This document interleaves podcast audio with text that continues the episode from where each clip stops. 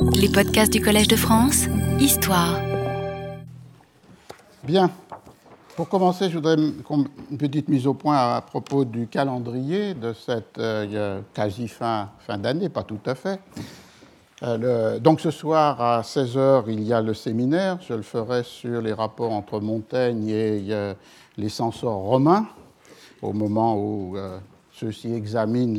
les, essais que Montaigne avait dans ses caisses lors de son voyage en Italie.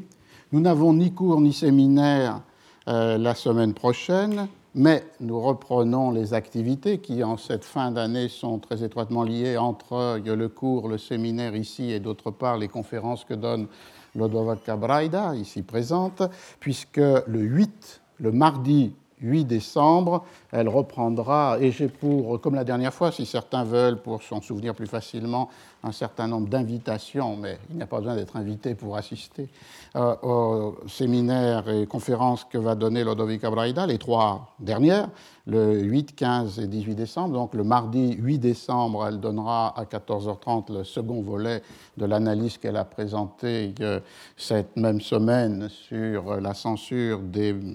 anthologies ou des recueils épistolaires dans l'Italie de la Renaissance, et nous reprenons le cours à 10h, le séminaire à 16h, le jeudi 10 décembre. Donc voilà, tout me semble clair. Euh, séminaire ce soir à 16h, reprise le 8 décembre avec Lodovica Braida, 14h30, salle 5, et cours normal pour les deux derniers jeudis ouvrables de, du mois de décembre, 10 et 17. Aujourd'hui, je voudrais continuer notre réflexion sur la question qu'est-ce qu'un livre? et poser un problème qui est celui de savoir si un livre euh, se peut entendre comme le faisait Kant ou comme euh, le faisait Foucault, comme un discours, une œuvre, un texte, ou est-ce qu'il ne faut pas penser que le livre peut être défini par ce qui est plus que un seul discours, c'est-à-dire par euh, le recueil, le corpus, l'œuvre complète, ou ce qui est moins que le discours incarné dans un objet matériel, c'est-à-dire la dissémination des discours, des œuvres, des textes sous la forme de fragments. Évidemment, je ne le traiterai pas aujourd'hui, mais c'est une question qui est extrêmement aiguë dans le cadre euh, de la révolution digitale euh, qui est euh, celle que nous vivons à l'heure actuelle. Cette perspective peut être formulée comme j'avais esquissé la fois dernière dans les termes de Foucault, prolifération des discours, raréfaction des euh, discours. Elle peut être aussi euh, formulée dans un langage plus près de l'histoire du livre, c'est-à-dire d'un côté la reliure, le rassemblement, la réunion de plusieurs textes, de plusieurs œuvres dans un seul livre, et d'autre part, euh, face à cela, une logique qui serait celle de la dissémination, de la fragmentation, du euh, morcellement. On trouverait une dynamique ou une dialectique très fondamentale dans la culture écrite et particulièrement imprimée de euh, la première modernité, avec d'un côté des formes éditoriales qui donnent une unité matérielle à des œuvres pour les assembler dans un corpus, que ce soit la, réunion de différents textes à l'intérieur des œuvres complètes euh, en un seul volume ou en plusieurs volumes, euh, unifiés par l'assignation au même nom propre, le nom d'auteur, ou que ce soit la construction de collections qui, elles, pourraient être, au-delà de l'assignation autoriale, définies par un même genre, un même répertoire euh, textuel. Si on pense à des exemples pour les 16e, 17e siècles, les collections des récits de voyage, par exemple. Euh, une fameuse entre tous, 1589-1600, celle de Richard Hakluyt en Angleterre, euh, The Principal Navigation, Voyages and Discoveries of the English Nation. Et je peux prendre aussi des exemples de l'homogénéité donnée à certains genres par euh, des initiatives éditoriales qui donc créent euh, un corpus, même s'il n'est pas assignable au même auteur, mais à partir d'une unité de genre. C'est par exemple ce que fait le libraire éditeur Humphrey Mosley euh, en Angleterre au milieu du XVIIe siècle, en publiant sous la même forme des pièces de théâtre ou des recueils de poésie auxquels, par leur forme typographique, est donnée unité. Donc d'un côté, ce rassemblement, ce recueil, cette reliure de plusieurs textes dans un même livre ou une même série de livres. Et d'un autre côté, une mise en circulation des textes sous la forme de la fragmentation. On y reviendra, la forme dominante au XVIe, XVIIe siècle, évoquée mardi dernier par Lodovico Braida, c'est la forme des anthologies ou des recueils de lieux communs, loci communes, c'est-à-dire euh, ces euh, recueils manuscrits et à partir d'un certain moment imprimés qui mettent ensemble, sous des rubriques thématiques, des extraits d'œuvres qui ont été décontextualisées de leur euh, totalité discursive pour être relocalisées sous des rubriques, des thèmes ou des topiques et qui ainsi s'offrent au, réemploi par le lecteur s'il est lui-même producteur de nouveaux euh, discours. C'est une technique absolument essentielle, parfois oubliée, moins maintenant, par euh, l'histoire des textes littéraires, c'est-à-dire que l'idéal de la Renaissance, qui est celle de la copia verborum acrerum, l'abondance des euh, mots et des choses, doit être euh, nourri par cette possibilité de rencontrer dans les recueils de lieux communs de nombreux mots, de nombreux exemples, de, euh, de nombreux modèles, et aussi par des choses, c'est-à-dire des attestations de faits qu'ils appartiennent à l'histoire euh, ou, au monde naturel. Il y a donc une fonction rhétorique essentielle de cette technique des lieux communs, mais qui suppose le contraire de la reliure, c'est-à-dire euh, la dissémination, la dispersion euh, des textes, ou du moins leur relocalisation dans un nouvel ordre, qui n'est pas celui de l'ordre du discours singulier, mais qui est celui de l'ordre des thèmes et des rubriques, d'une certaine manière, d'une façon encyclopédique. Et cette technique des lieux communs a aussi une fonction morale, puis beaucoup de ces lieux communs, qui pour nous sont euh, ce qu'il faut éviter dans le discours, puisque ce sont des formules usées, un peu comme le dictionnaire des idées reçues de Flaubert, euh, euh, en même temps sont aussi et le plus souvent ce qui a valeur universelle, des sentences universelles, et donc ont une valeur euh, morale exemplaire et une fonction qui peut être une fonction documentaire qui n'est pas contradictoire, c'est-à-dire lorsqu'il s'agit de compilation de faits, faits historiques ou faits de la nature. On voit donc la, la pluralité des usages de cette technique. Elle est le support de l'idéal de la rhétorique classique, l'abondance, la copia. Elle est euh, la manière d'exemplifier ce qu'il y a de plus universel et elle peut être aussi un recueil de données. Euh, et c'est la raison pour laquelle, euh, alors que c'est une technique qui normalement se réfère ou se lie avec l'écriture personnelle du lecteur qui extrait et relocalise, elle est devenue aussi un genre imprimé fondamental à côté de genres comme euh, les euh, livres de civilité ou les recueils épistolaires, puisque euh, ainsi l'imprimeur, le libraire-éditeur donne un produit déjà construit au lecteur. On, verrait la suite de cette pratique de l'extrait euh,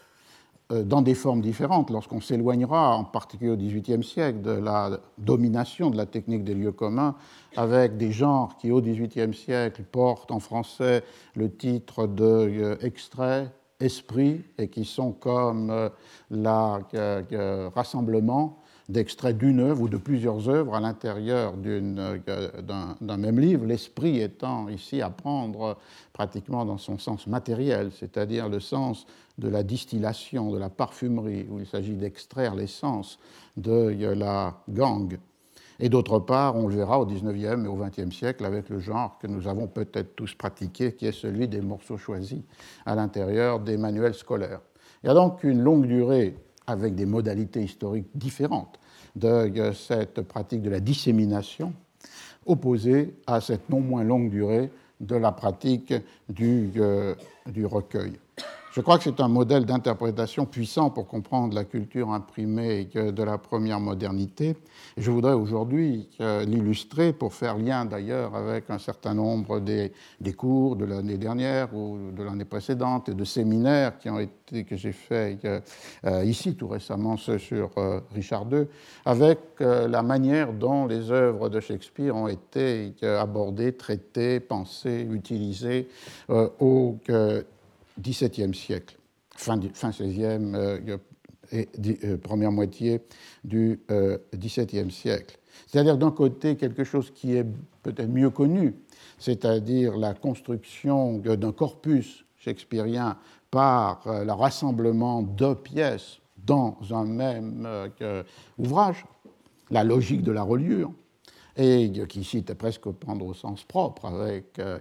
des éditions séparées des pièces, et puis qui à un moment donné sont rassemblées pour faire euh, corpus. Et de l'autre côté, ce qui est sans doute moins connu, que la logique inverse, c'est-à-dire la dissémination très précoce de fragments de euh, textes shakespeariens, poèmes ou pièces, dans des recueils de citations, c'est-à-dire des recueils de lieux communs. De là les, deux parties de, ce cours, d'une part relier Shakespeare et de l'autre face disséminer Shakespeare. Alors le point de départ qu'il faut rappeler pour ceux qui ne l'auraient plus en mémoire, c'est que dans le monde élisabétain, au sens large, c'est non seulement la période du règne d'Élisabeth, mais même les deux, la, première, euh, les quatre premières décennies euh, du XVIIe siècle, la, première circulation des pièces, lorsqu'elle n'a pas une forme manuscrite, comme copie de présentation euh, ou euh, copie faite par les troupes pour euh, leurs protecteurs. La, forme normale, dominante de circulation des pièces, c'est celle des éditions in quarto, qui appartiennent au genre des pamphlets dans le vocabulaire de la, de la Stationers Company, de la communauté des libraires et imprimeurs de Londres, parce que justement, ils ne sont pas reliés et qui sont donc euh, euh, vendus en feuilles ou brochés par euh, les libraires. Avant 1623, ça a été le cas de 18 pièces de Shakespeare qui ont circulé sous cette forme d'une édition in quarto, avec trois variables, c'est-à-dire une première variable qui est la diversité des origines de ces textes, euh, rien n'oblige un libraire éditeur de Londres de respecter un manuscrit euh, qui lui aurait été donné par l'auteur. Quelle que soit la provenance et quel que soit l'état du texte, s'il fait enregistrer par la Stationers Company, il en a la propriété, ce qui jusqu'au XVIIIe siècle est désigné comme in copy. Donc euh, les pièces qui sont publiées sous cette forme d'édition in quarto peuvent être pour certaines dérivées des manuscrits euh, de l'auteur, pour d'autres euh, des euh, copies possédées par la troupe, et en particulier les deux troupes pour lesquelles Shakespeare écrit en même temps, dont il est un des acteurs et un des propriétaires. La compagnie de la troupe du Lord Chamberlain jusqu'en 1603 est transformée ensuite comme la compagnie du roi, The King's Men. Euh, ou bien même des textes qui viennent d'une transcription euh, sténographique ou d'une reconstruction mémorielle. Euh, peu importe l'origine, le point fondamental est le fait qu'un libraire-éditeur s'en assure la propriété et la fait enregistrer par la Stationers Company sous la forme de la license diversité des origines, présence ou non du nom d'auteur, et on retrouverait des thèmes des, cours euh, euh, précédents jusqu'en 1598, euh, alors que les premières éditions de Shakespeare sont de 91, 92, il n'y a aucune édition quarto qui porte le nom de l'auteur. Ce qui fait que pour nous, quelque chose qui est immédiat, c'est-à-dire dans la définition même du livre, le rapport entre un texte, une œuvre et un nom propre n'existe pas les pages de titre de ces éditions jusqu'en 98 euh, ne portent que souvent que le nom de la compagnie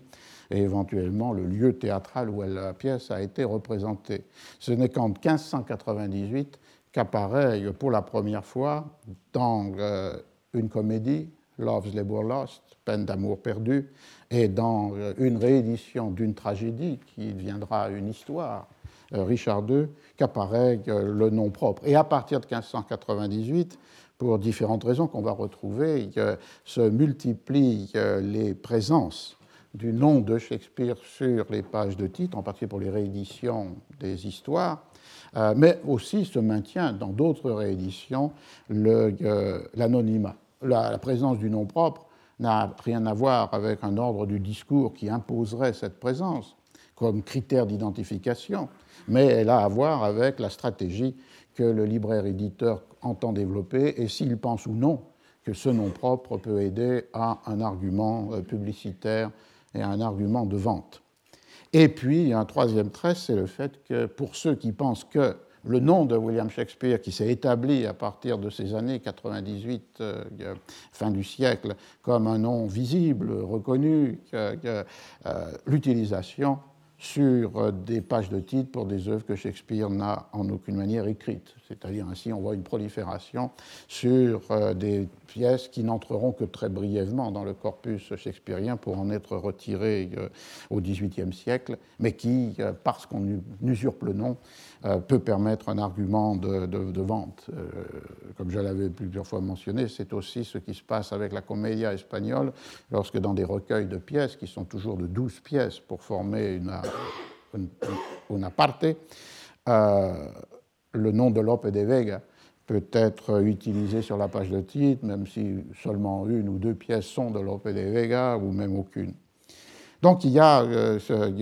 nous, dans les sociétés modernes, contemporaines, on est très obsédé par le plagiat, c'est-à-dire par le fait que quelqu'un mette son nom sur une œuvre qu'il n'a pas écrite. Dans les sociétés de la première modernité, c'est la figure inverse qui peut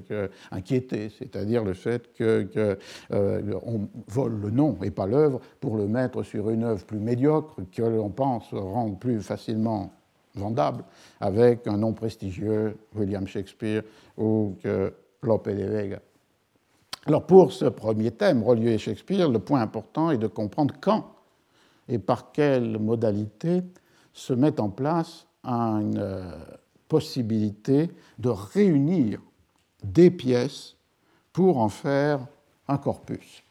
Et la première modalité de ce rassemblement, elle est d'abord le fait de lecteurs, de collectionneurs, c'est-à-dire qui ont acquis des éditions quarto et qui décident de les rassembler au moment où ils les font relier dans une même unité. Un cas intéressant dans ce monde euh, anglais est celui de Sir John Harrington, qui était un filleul d'Élisabeth, un homme de lettres par ailleurs, puisqu'il est le traducteur en anglais du Orlando Furioso, et qui a établi une collection, parce qu'il devait avoir un goût pour le genre, de 135 pièces qu'il a distribuées entre 11 volumes. C'est-à-dire, euh, il crée des recueils qui sont uniquement voués au genre euh, théâtral, ce qui est donc une manière de maintenir, euh, on va le voir, les miscellanées, puisque ces pièces ont été écrites par des auteurs différents, mais en même temps, euh, pour reprendre une catégorie d'Armando Petrucci, ce sont des miscellanées organiques, puisqu'ils ont une unité, dans ce cas-là, du genre des pièces de théâtre. Et sur ces 135 pièces, 90 ont été éditées entre 1600 et 1609.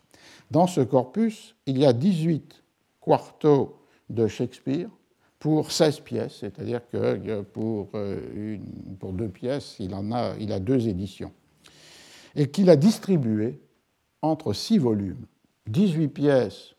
de Shakespeare, mais distribuées d'entre euh, six volumes. On voit donc qu'il n'y a pas de concept d'œuvre, de, work, au sens d'une unité liée à euh, l'auteur. La forme dominante reste celle du miscellané, certes organique, puisqu'il y a une unité générique, mais néanmoins qu'il n'y a pas pour autant la reconnaissance d'une unité autoriale. Et euh, dans les, tables manuscrites qu'a établies ou fait établir euh, Harrington, euh, seulement quatre pièces sont attribuées explicitement à Shakespeare. Euh, quand on dit 18, c'est parce que, évidemment, on connaît par ailleurs le fait que Shakespeare était l'auteur de la pièce, mais il n'est pas identifié comme tel par euh, Harrington. Et ces quatre pièces qu'il attribue explicitement ou qui sont attribuées par celui qui aurait pris charge de cette collection à Shakespeare sont Le Roi Lear, Les joyeuses commères de Windsor, A Yorkshire Tragedy A Puritan Widow. évidemment, vous n'avez jamais entendu parler, comme pièce shakespearienne, de la tragédie du Yorkshire ou de la veuve puritaine, parce que ce sont deux pièces qui, justement, relèvent de ce que j'essayais de dire, c'est le fait que leurs éditeurs ont utilisé le nom de Shakespeare ou les initiales sur la page de titre de, pièces qui ont été euh, euh, retirées très rapidement du corpus shakespearien. Euh, et donc on voit qu'il n'y a pas de reconnaissance de la fonction auteur, et lorsqu'elle est reconnue, elle est possiblement attribuable à des textes qui seront reconnus comme apocryphes. Et de toute façon, c'est une donnée générale dans les recueils de Harrington, les 11 volumes de pièces de théâtre, seulement 17 sont attribués à un nom propre sur 135. Donc on voit qu'on est devant un moment où un processus de rassemblement fondé sur une catégorie de genre des pièces de théâtre ne reconnaît ni le concept d'auteur, puisque le nom propre reste rarement attribué, lié à une œuvre particulière, et ne reconnaît pas non plus le concept d'œuvre au sens des textes écrits par un même auteur, puisque euh, les 18 quartos de Shakespeare sont répartis entre six volumes de cette collection. Donc une modalité euh, de rassemblement de pièces, mais qui se fait en dehors des catégories d'œuvres et d'auteurs, fondamentalement à partir du miscellané organique qui est de rassembler des œuvres de théâtre.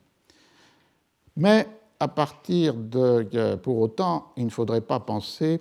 qu'il n'y a pas d'efforts parallèlement à ces pratiques de collectionneurs pour rassembler des œuvres à l'intérieur d'un livre qualifié de works, c'est-à-dire qui ne réunit que des œuvres d'un même auteur. Dès le XVIe siècle, on le voit évidemment, pour des, on le voit pour des auteurs qui sont, on va le dire, littéraires, entre guillemets, qui écrivent dans le registre de la fiction, et qui écrivent en anglais, ce qui est différent de nombreux autres works que vous pourriez trouver auparavant pour des auteurs qui écrivent dans le champ de la théologie et qui écrivent en euh, latin. En 1532, euh, on a euh, les œuvres, works de Chaucer, et qui seront réédités régulièrement au XVIe siècle. La sixième édition est de 1598. Il y a la même chose pour deux autres auteurs, 1562 les works de John Heywood, 1568 les œuvres de John Skelton. Et euh, même si on a pu le, dire que, le théâtre, le genre théâtral, parce qu'il est un genre bas, euh, n'entrait pas naturellement dans la construction des euh, works au sens de rassemblement des textes d'un même auteur, néanmoins on a des, des exceptions. Euh, puisque euh, en 1575, euh, dans les poésies de Georges Gascogne, on a la présence de deux pièces de théâtre, d'un masque, ce genre très important, aristocratique et de cour en Angleterre, fondé sur le masque, mais plus encore sur le chant, la danse et la, la poésie ou bien un divertissement écrit pour euh, la reine. Et ce sera repris dans la réédition de ces works de Gascogne en 1587. En 1601 sont construites les works de Samuel Daniel et on y rencontre une pièce de théâtre, Cléopâtre, euh, et avec un trait intéressant, c'est que euh, ici, pour la première fois, il s'agit d'un folio. La hiérarchie des formats, comme vous le savez, est très rigide folio, quarto, octavo, in 12, in 16, correspond à la fois à des usages du livre, évidemment, puisque les petits formats sont portables, ce qui était l'invention géniale de Aldemanus pour les classiques grecs et latins, alors que le grand folio doit être lu comme au Moyen Âge, le, libro d'avanco, le manuscrit qui doit être posé euh, sur un pupitre euh, ou sur une table pour être euh, ouvert. Et donc le folio, c'était lié par cet usage savant ou religieux avec une hiérarchie des genres et une dignité des genres. Et donc, le fait que des works dans lesquels on rencontre une pièce de théâtre soient publiées sous la forme du folio est un élément aussi intéressant. En 1604, on trouve aussi dans les œuvres de William Alexander, ici spécifiquement qualifiées comme tragédie monarchique, deux pièces, et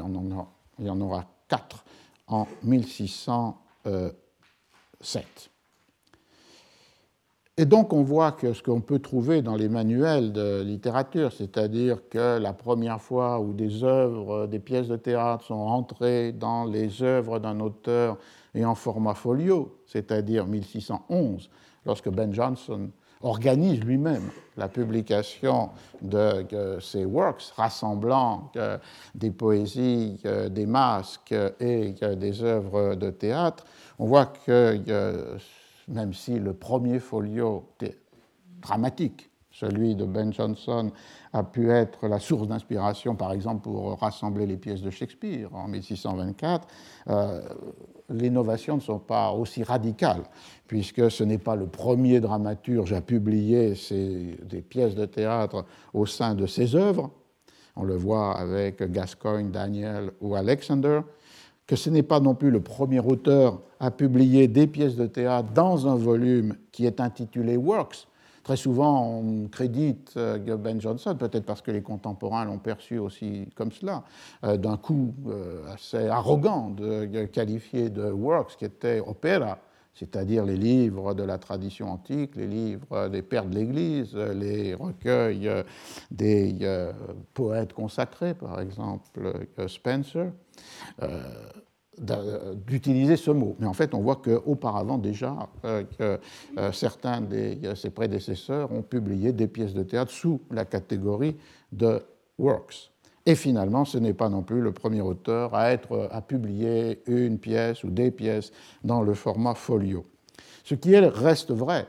dans cette rupture marquée par le premier folio dramatique, celui de Ben Jonson en 1611, c'est le fait que les pièces de théâtre dont j'ai parlé auparavant appartiennent au genre de ce que l'on appelle closet tragedies, c'est-à-dire des pièces de cabinet qui peuvent être l'objet soit de représentations privées à la cour, dans un monde aristocratique, éventuellement à Oxford et Cambridge, ou qui peuvent être euh, destinées à la lecture sans nécessairement être pensé pour une représentation. Ce qui est un grand genre humaniste, c'est-à-dire des pièces de théâtre qui sont détachées de la forme de la représentation. Euh, on peut penser par exemple que la Célestine euh, est très largement, ne fût-ce que par sa longueur insupportable pour une représentation, destinée à euh, une lecture. Et peut-être une lecture théâtralisée, mais néanmoins une lecture. Alors que avec le folio de Ben Jonson, Works, folio, théâtre, les trois associés, on a pour la première fois un dramaturge qu'on peut appeler commercial, c'est-à-dire qui écrit euh, pour les théâtres euh, londoniens et pas pour des représentations euh, privées, universitaires, aristocratiques ou pour des pièces qui doivent être seulement lues, même s'il reste de cela dans Ben Jonson, qui considère finalement que, la représentation peut être un dommage fait au texte conçu comme un poème. Mais néanmoins, il écrit pour le théâtre euh, public. Troisième point, les rassemblements des collectionneurs, qui, on l'a vu, ne correspondent pas ni aux catégories d'œuvres ni aux catégories d'auteurs. C'est le premier pas de la constitution de Works qui peuvent ou non euh, recueillir, accueillir des pièces de théâtre. La première initiative pour euh, Shakespeare de rassembler dans une euh, collection qui fait corpus les œuvres de théâtre n'est pas celle du folio de 1623, mais celle de deux euh, libraires euh, éditeurs de Londres, Thomas Pavier, P-A-V-I-E-R, et William Jaggard, en 1619. Je dis toujours libraire-éditeur, puisque, comme vous le savez, il est difficile d'employer directement le mot éditeur au sens moderne du terme. Euh, pour le XVIe, XVIIe siècle, où euh, l'investissement financier nécessaire pour une euh, édition ne peut être pris en charge que par soit de façon dominante les libraires, qui ensuite vont être ceux qui vendent l'édition, ou la font circuler par un commerce d'échange avec d'autres libraires, et parfois des imprimeurs, ce qui était euh, au premier temps de euh, l'imprimerie la figure dominante. Les, grands éditeurs du temps des incunables, ou même du début du XVIe siècle, sont très souvent des imprimeurs avec un basculement ensuite vers euh, des libraires éditeurs qui donnent à composer aux imprimeurs les éditions qu'ils éditent. Mais si on pense à l'édition comme séparée de la librairie et de l'imprimerie, comme une activité fondamentalement liée à la relation avec les auteurs, à la constitution d'un euh, catalogue, et qui euh, s'est détaché des autres métiers du livre, il faut sûrement attendre la fin du XVIIIe ou le début du XIXe siècle pour rencontrer cette figure d'éditeur. La complexité supplémentaire étant que le mot dans toutes les langues latines désigne deux choses totalement distinctes et que l'anglais distingue, c'est-à-dire éditeur, celui qui établit le texte, et euh, qui peut être un correcteur, un humaniste, un lettré, et d'autre part euh, publisher, c'est-à-dire le libraire euh, ou l'imprimeur éditeur qui fait la mise de fond, qui prend à charge les risques ou les profits de l'édition. Donc on a en 1619 cette première initiative, le début d'une collection euh, avec euh, trois pièces euh, qui ont été publiées de manière continue, c'est-à-dire avec les signatures continues, une pagination continue, comme si elles formaient des cahiers d'un même livre. Ces trois pièces étant les deux premières parties d'Henri VI et d'autre part Périclès. Euh, donc, format quarto, début d'un ouvrage, les pièces euh, avec une continuité typographique et qui donc euh, annonce finalement un livre qui va être le rassemblement des pièces, deux pièces de Shakespeare. Mais au, moment, au, cours de cette initiative éditoriale, la troupe du roi, les Kingsmen, qui sont les propriétaires des pièces, vont s'opposer au euh, projet de euh, publication. Et le, protecteur de la compagnie, qui à l'époque est euh, encore le Lord, Chamberlain, même si, même si la compagnie depuis 1603 est la compagnie des hommes du roi, des Kingsmen, écrit une lettre le 3 mai 1619 au, à la Stationers Company en disant qu'il il impose le fait qu'il ne peut pas y avoir de euh, pièces que c'est les, la, troupe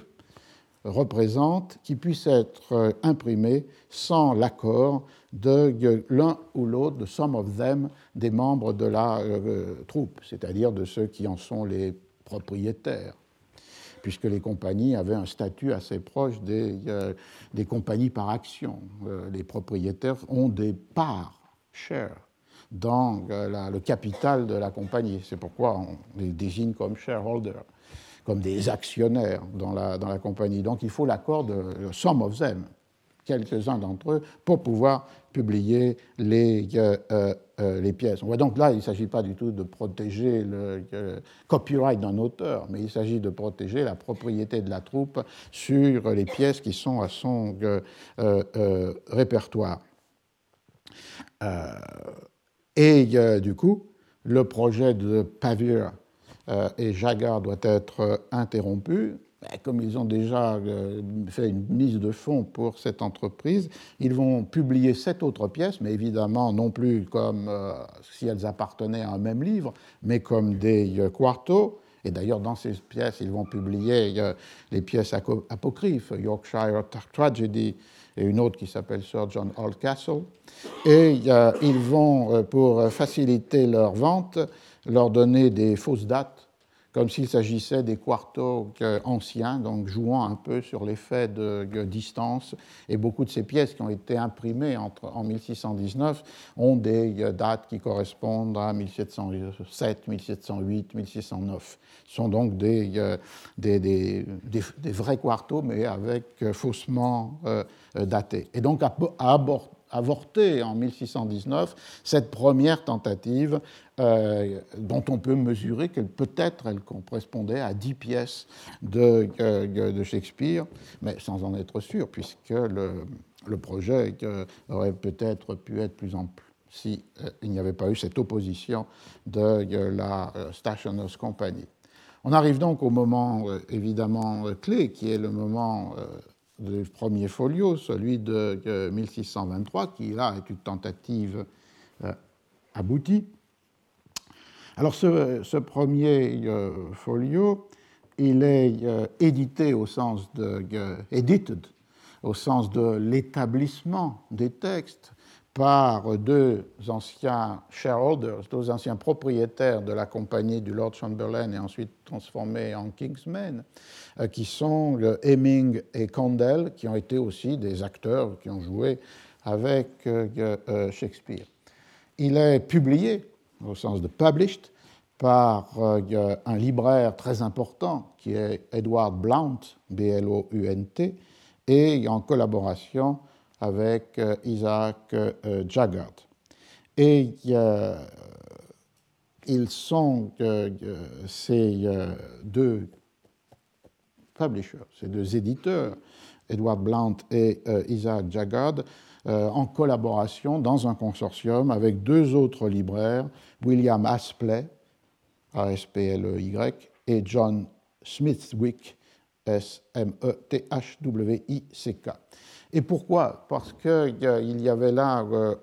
euh, pour pouvoir mener à bien cette entreprise, il y avait une obligation fondamentale qui était d'acquérir les droits sur les pièces déjà publiées de Shakespeare. Or, euh, Smithwick en possédait quatre de ces writing copies et Aspley deux.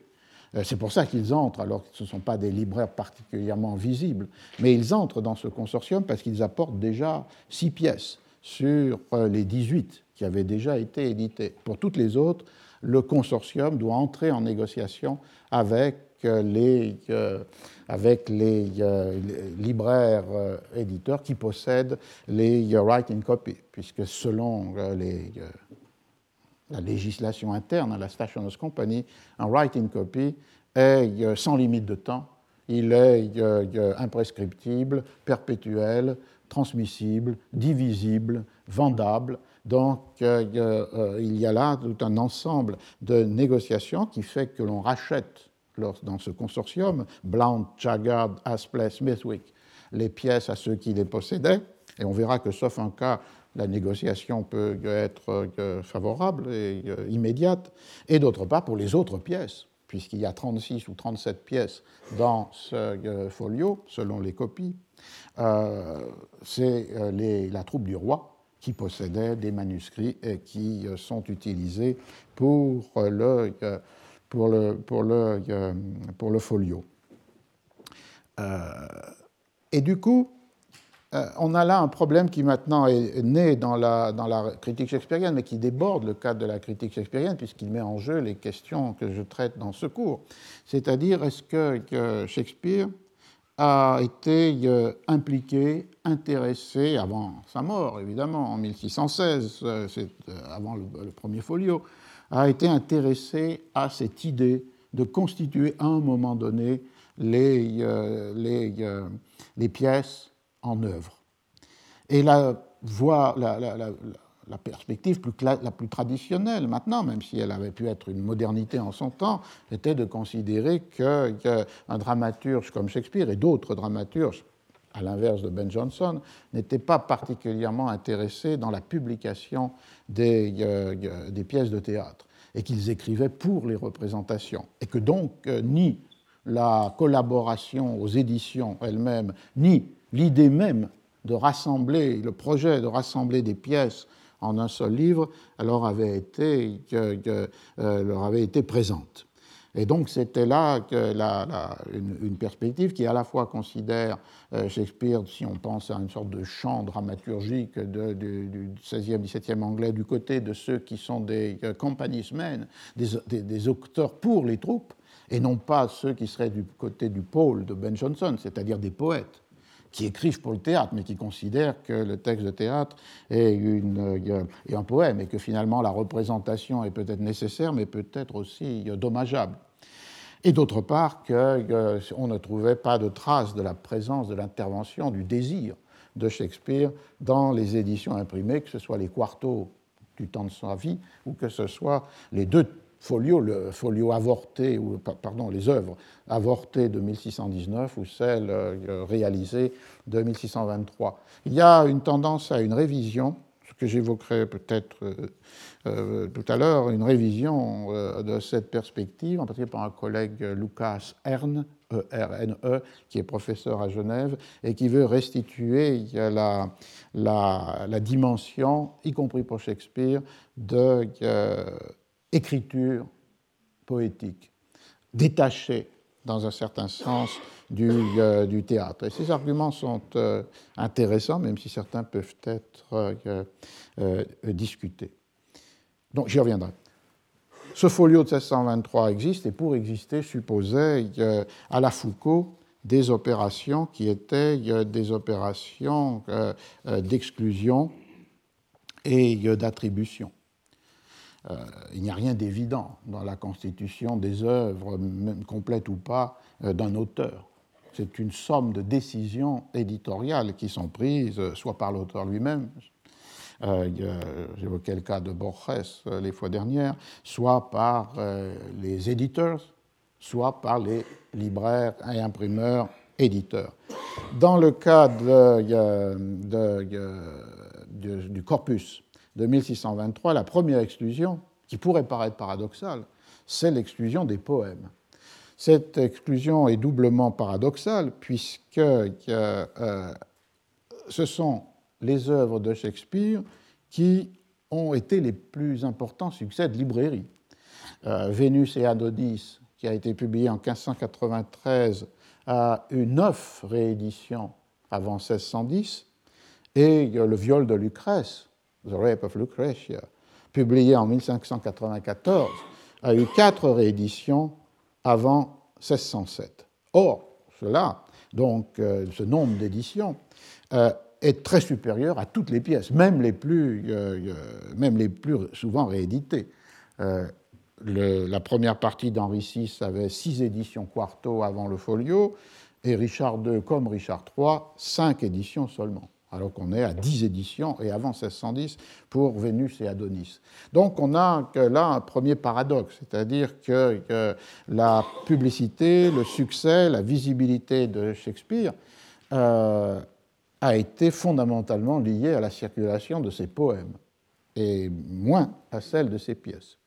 Et le deuxième paradoxe, c'est que euh, ce sont seulement les poèmes qui euh, ont été immédiatement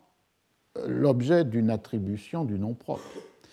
Les, euh, les, poèmes sont les œuvres les plus individualisées de euh, Shakespeare. D'abord parce que dans les éditions premières, 1593 et 1594, même si son nom n'est pas sur la page de titre, néanmoins il apparaît dans la dédicace, puisque euh, les deux dédicaces signées et adressant les poèmes au protecteur, le comte de Southampton, euh, sont signés William Shakespeare. Et vous vous souvenez que c'était une des, des, falsifications que Ireland avait euh, euh, construit à la fin du XVIIIe siècle, c'est-à-dire les lettres échangées entre Southampton et, Shakespeare. Que d'autre part, dès les premiers acheteurs attribuent lorsque ils ont des, dans des catalogues de leurs livres les œuvres à Shakespeare, alors que l'on a vu que pour beaucoup dans, le cas des pièces, ça peut être qu'un cas minoritaire, euh, et la, mention by William Shakespeare est euh, euh, liée est donnée pour les poèmes dans des catalogues de librairie. Par exemple, c'est le cas de Robert Burton qui, recevant des exemplaires des deux poèmes pour ce qui viendra la Bodleian Library, indique by William Shakespeare. Et euh, l'utilisation du nom de Shakespeare pour des poèmes va être euh, maintenue. On a un cas très intéressant qui est en 1599 la publication par euh, William Jaggard, un de ceux qui étaient impliqués dans l'entreprise de 1619 et le père de Isaac Jaggard, l'un des deux éditeurs du folio de 1623 dont le nom apparaît sur la page de titre, publie un recueil une anthologie de poèmes qui s'appelle Le pèlerin passionné, The Passionate Pilgrim. Euh, ce livre va être édité en 1600, en 1612, et sur la page de titre attribué à William Shakespeare. Et à l'intérieur, c'est un phénomène à la Lope de Vega, euh, seulement cinq poèmes sont de Shakespeare, trois qui sont repris de Love's Love, lorsque les jeunes euh, euh, gentilshommes français écrivent des poèmes qu'ils attachent aux, arbres. Les, jeunes gentilshommes de Navarre pardon, écrivent des poèmes qu'ils attachent aux arbres pour euh, séduire euh, les jeunes filles venues de la cour de France. Et deux autres poèmes qui sont des poèmes qui apparaîtront dans les, dans les sonnets. Et donc il y a une, euh, dans la poésie, ici, même lorsqu'elle n'est pas Shakespeare, la puissance du nom qui lui est assigné. la protestation viendra en 1612 pour la troisième édition lorsqu'un euh, autre auteur, poète et dramaturge, Thomas Heywood, euh, se plaindra, non pas contre Shakespeare, mais contre l'éditeur, d'avoir indiqué sur la page de titre, avec le seul nom de Shakespeare, deux longs poèmes que lui-même avait écrits. Ce qui explique qu'on a, pour cette édition de 1612, l'éditeur étant inquiet peut-être de cette protestation de Thomas Heywood, deux pages de titre différentes ce qui permet de parler de issues ou émissions différentes dans la même édition, puisque là, le nom de Shakespeare a été gommé sur la euh, seconde page de titre portée sur les exemplaires, de façon à ne pas euh, mécontenter Thomas Heywood. Et finalement, ce lien poésie nom d'auteur va se poursuivre, puisqu'en 1609, la publication des sonnets sur la page de titre va être avec Shakespeare's Sonnets. Donc il y a un paradoxe d'exclure du folio de 1623 les poèmes de Shakespeare, qui sont les œuvres les plus euh, vendues ou les plus euh, répandues, qui sont les œuvres qui ont immédiatement été liées à la figure d'auteur et euh, qui appartiennent à un, un, genre qui, durablement, avec The Passionate Pilgrim et avec les sonnets, va euh, mettre en avant euh, sur la page de titre le nom de euh, Shakespeare. Donc les œuvres les plus immédiatement octoriales sont mises en dehors du, du, folio, ce qui pourrait paraître comme une discordance avec d'autres traits du folio, c'est-à-dire une individualisation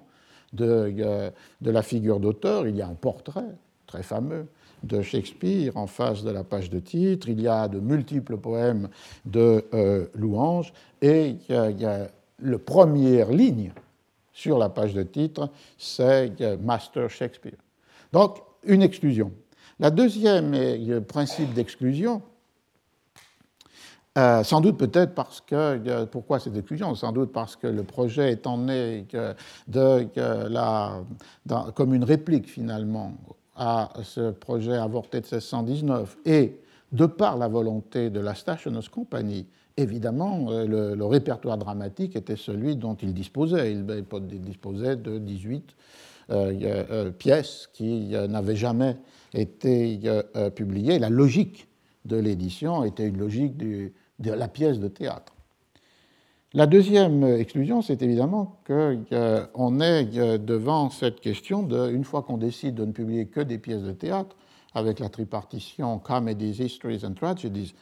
quel texte choisit-on et quel texte va-t-on euh, exclure? Comme je le disais, il y a euh, dans les premiers exemplaires du folio 36 pièces, 18 qui n'avaient jamais été publiées, 18 qui avaient été publiées en quarto. Et puis, à partir d'un certain moment, dans certains exemplaires, est introduite une 37e pièce qui est euh, Troilus et, Cressida pourquoi enfin, quelle est la logique des attributions? Et des exclusions, parce qu'il faut bien se rendre compte que Heming et Candel excluent du premier folio des pièces qui avaient circulé en quarto avec le nom de William Shakespeare. Euh, c'était le cas, ou bien les initiales, WS. Euh, c'était le cas de Thomas Lord Cromwell, il y a un quarto de 1602, de Locrine, quarto de 1595, The London Prodigal, quarto de 1605, Sir John Oldcastle, un quarto de 1600, The Puritan Widow, un quarto de 1607, et Yorkshire Tragedy, un quarto de 1608. tantôt avec le nom en entier, by William Shakespeare, tantôt avec les initiales by WS, mais personne dans ce cas-là pouvait avoir le doute que, euh, à cette époque, après 1598, euh, les, deux initiales ne pouvaient que désigner que euh, Shakespeare lui-même. Donc c'est un geste de retirer d'un possible works ces pièces qui pourtant portent le nom de, de Shakespeare sans doute parce qu'eux-mêmes étaient conscients du fait qu'il s'agissait de pièces qui avaient été attribuées pour des raisons purement commerciales par des libraires éditeurs et que jamais dans le répertoire de Lord Chamberlain Men ou King's Men, ces pièces étaient euh, euh, entrées comme shakespeariennes. Et de là, ces pièces qui ont été exclues, et qui le sont aujourd'hui, aucune affaire rentrée n'est entrée dans, le, dans, les, dans les pièces dans les pièces aujourd'hui éditées sous Shakespeare depuis le XVIIIe siècle, ont un temps été réintroduites dans le corpus. Euh, C'est pour la troisième édition du Folio, en 1664. C'est six pièces plus une, Pericles, qui elle aussi avait été avec le nom de Shakespeare sur la page de, titre et plusieurs rééditions. Euh, et on a vu que c'était une des pièces que, que Pavier avait parmi les premières imprimées, après les deux premiers Henri VI. Euh, ces sept pièces, les six que j'ai lues plus Périclès, sont entrées dans le euh, troisième folio, ont subsisté dans le quatrième de 1685, et ensuite, à partir du XVIIIe siècle, les doutes ont commencé, c'est-à-dire parfois de les publier dans un volume à part et finalement de les exclure du corpus. Ce qu'on voit bien ici, c'est comment il y a comme une sorte de pulsation d'agrandissement ou de rétrécissement dans le corpus des œuvres complètes. Ça vaut pour Shakespeare, mais évidemment, euh, cet exposé euh, voudrait suggérer d'autres comparaisons avec d'autres auteurs pour d'autres périodes. Comment le corpus de l'œuvre peut euh, s'étendre ou se restreindre? Je l'avais évoqué avec le cas de Nietzsche à partir de la citation amusante de, de, Foucault. Donc exclusion de ces, de ces sept pièces, et seul Périclès va subsister dans le corpus canonique après le XVIIIe siècle. Et il y a un deuxième principe d'exclusion, non pas le doute sur l'authenticité de l'écriture, mais un deuxième principe qui était de vouloir exclure les pièces qui, qui étaient le résultat d'une collaboration. Thème très délicat, puisque, euh, comme on l'a dit plusieurs fois, l'écriture en collaboration, qui est beaucoup plus répandue, et pas seulement en Angleterre, et pas seulement pour le théâtre, euh, qu'on ne le pense, euh, pouvait faire, euh, pouvait faire question. Euh, d'abord parce que, dans certains cas, que les euh, Heming et Condell pouvaient ignorer si elles étaient le résultat d'une collaboration ou préféraient l'ignorer. C'est le cas évidemment avec les trois pièces qui nous ont souvent retenus dans ces deux dernières années, qui ont été écrites par Shakespeare et Fletcher à la fin de la vie de Shakespeare, lorsqu'il n'est pas complètement quitté Londres, mais pour en, est retiré en partie à Stratford upon Avon, et qui sont euh, euh, les euh, deux nobles cousins, le Cardenio perdu et Henri VIII. Et pour ces trois, de ces trois pièces, évidemment, le Cardenio n'est pas entré, puisque alors pour des raisons d'ailleurs que l'on peut, que peut discuter. Euh, il n'avait pas accès à aucun manuscrit de la pièce. Euh, en, les deux nobles cousins ne sont pas entrés dans ce folio parce que là, Heming et Condell devaient penser que, et savoir que la pièce avait été écrite avec Fletcher. Et c'est bien ce qui se passera pour la première édition, le quarto de 1634, donc après le folio de Shakespeare, va donner sur la page de titre euh, By Master Fletcher and Shakespeare Gentlemen. Donc là, une exclusion par connaissance. Et pour le cas de Henri VIII, c'est plus complexe, puisque de toute façon, l'idée que la pièce a été écrite en collaboration n'apparaît vraiment qu'à partir du milieu du XIXe siècle. Et là, soit euh, euh, Heming et Kander ne le savaient pas qu'elle a été écrite en collaboration, ou bien tout en ayant des doutes, puisque c'était le moment où Shakespeare écrivait avec Fletcher, la pièce était nécessaire pour terminer cette partie centrale du folio qui sont les histoires, qui commencent avec Jean Santerre, qui se terminent avec Henri VIII et qui rassemblent en leur centre les deux tétralogies qui vont de Richard II à Richard III. Euh, donc il y a là une, euh, des décisions où la connaissance et l'intérêt peuvent se balancer. De toute façon, ils n'ont pas intégré des pièces où la collaboration était manifeste et peut-être connaissaient, comme Édouard III ou comme Sir Thomas More, pièces qui sont réintroduites aujourd'hui dans les corpus shakespeariens, comme je le mentionnais, l'édition récente de la Pléiade. Euh, le texte établi par euh, Gisèle Venet et Jean-Marie Desprats, inclut un peu en appendice Édouard III et Sir Thomas More. Euh, et puis le cas que j'ai laissé de côté, c'était le cas de, de Troilus et Cressida. Pourquoi il n'apparaît que la pièce n'apparaît que dans certains des, exemplaires du folio et pas dans tous? Et, avec une pagination tout à fait particulière. C'est pareil, comme si euh, les cahiers qui correspondent à la pièce avaient été introduits dans la, la relure, mais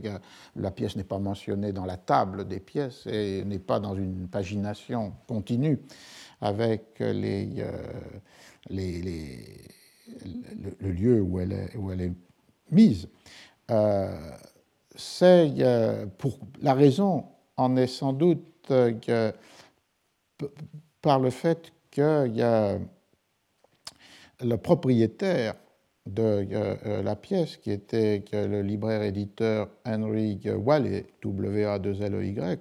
a sans doute refusé de céder son writing copy sur cette pièce qu'il avait publiée en 1609 et qui avait été republiée en 1611 et en 1619. Euh, et qui euh, avait pu être, euh, euh, avait pu être cédé, non, qui, lui était resté dans sa propriété, et donc il a fallu des négociations plus longues avec lui pour le convaincre d'abandonner ou de transférer, sans doute contre paiement, son writing copy, et à partir du moment où Heming et Condell ont pu disposer de la pièce, ils l'ont fait imprimer et l'ont fait introduire dans euh, les exemplaires vendus en feuilles ou bien euh, déjà reliés du, euh, du folio. Et c'est pourquoi le premier folio oscille entre 36 et 37 pièces, la pièce étant inclue sans pagination entre Roméo et Juliette et Timon d'Athènes. Et un problème plus complexe était encore lié à cela, c'est le fait qu'il y a un prologue dans cette pièce et qui lui-même n'était pas non plus immédiatement euh, perçu ou disponible ou publié. Et donc il y a même une variante pour les volumes qui ont Troilus et Cressida avec le prologue ou sans le prologue. On a donc trois états du même livre trois états du même folio, ce qui nous renvoie à une autre idée euh, euh, fondamentale, c'est-à-dire qu'on a opposé peut-être de manière trop rigide la mobilité, la mouvance, comme disait Paul Zumthor, du manuscrit, à la standardisation et à la fixité de l'imprimé. J'ai plusieurs fois montré que, enfin,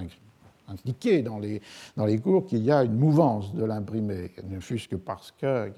jusqu'au début du XIXe siècle, il est toujours possible de corriger, de transformer un texte au moment même de l'impression, ce que l'on appelle en anglais stop press corrections, et que donc on peut avoir des variantes entre les exemplaires typographiquement. Et on peut avoir des variantes entre les exemplaires de ce point de vue de la composition même du, euh, euh, du livre. Et ce qui est important aussi, c'est cette idée de la mobilité ou de la malléabilité, non seulement euh, des textes, à cause de cette possibilité de correction en cours de tirage, non seulement des corpus, des works, des œuvres, du, fait de la possibilité d'inclusion ou d'exclusion euh, de, euh, certaines, de certaines parties, c'est-à-dire de certaines œuvres qui rentrent dans la catégorie totale d'œuvres complètes, mais aussi parce qu'on a une malléabilité, une mobilité du corpus littéraire lui-même. le Shakespeare de Thomas Pavier est un Shakespeare avec dix pièces. Le Shakespeare du folio est un Shakespeare de 36-37 pièces et le Shakespeare du troisième folio et du quatrième folio est un euh, Shakespeare de 44 pièces. Et vous pourriez regarder dans les éditions que vous pouvez avoir de euh, Shakespeare de quel Shakespeare euh, est donné là et quelle est la délimitation de, de l'œuvre. L'histoire des délimitations des œuvres, au sens de works, me paraît important parce que c'est un enjeu essentiel pour les éditeurs, dans les deux sens du mot, editors and publishers, du XVIe, euh, du XVIIe, voire du XVIIIe siècle, puisque les éditeurs du XVIIIe siècle vont être confrontés à cette question qu'est-ce qu'il faut euh, retenir et de chacun des textes et de, euh, des, pièces pour composer les œuvres complètes. Et l'on voit que de Nicholas Roth à Edmond Malone, euh, il y a des solutions très variables qui sont appliquées à cette question, avec en général des processus de dégradation. par exemple, l'édition de Pope de 1725-28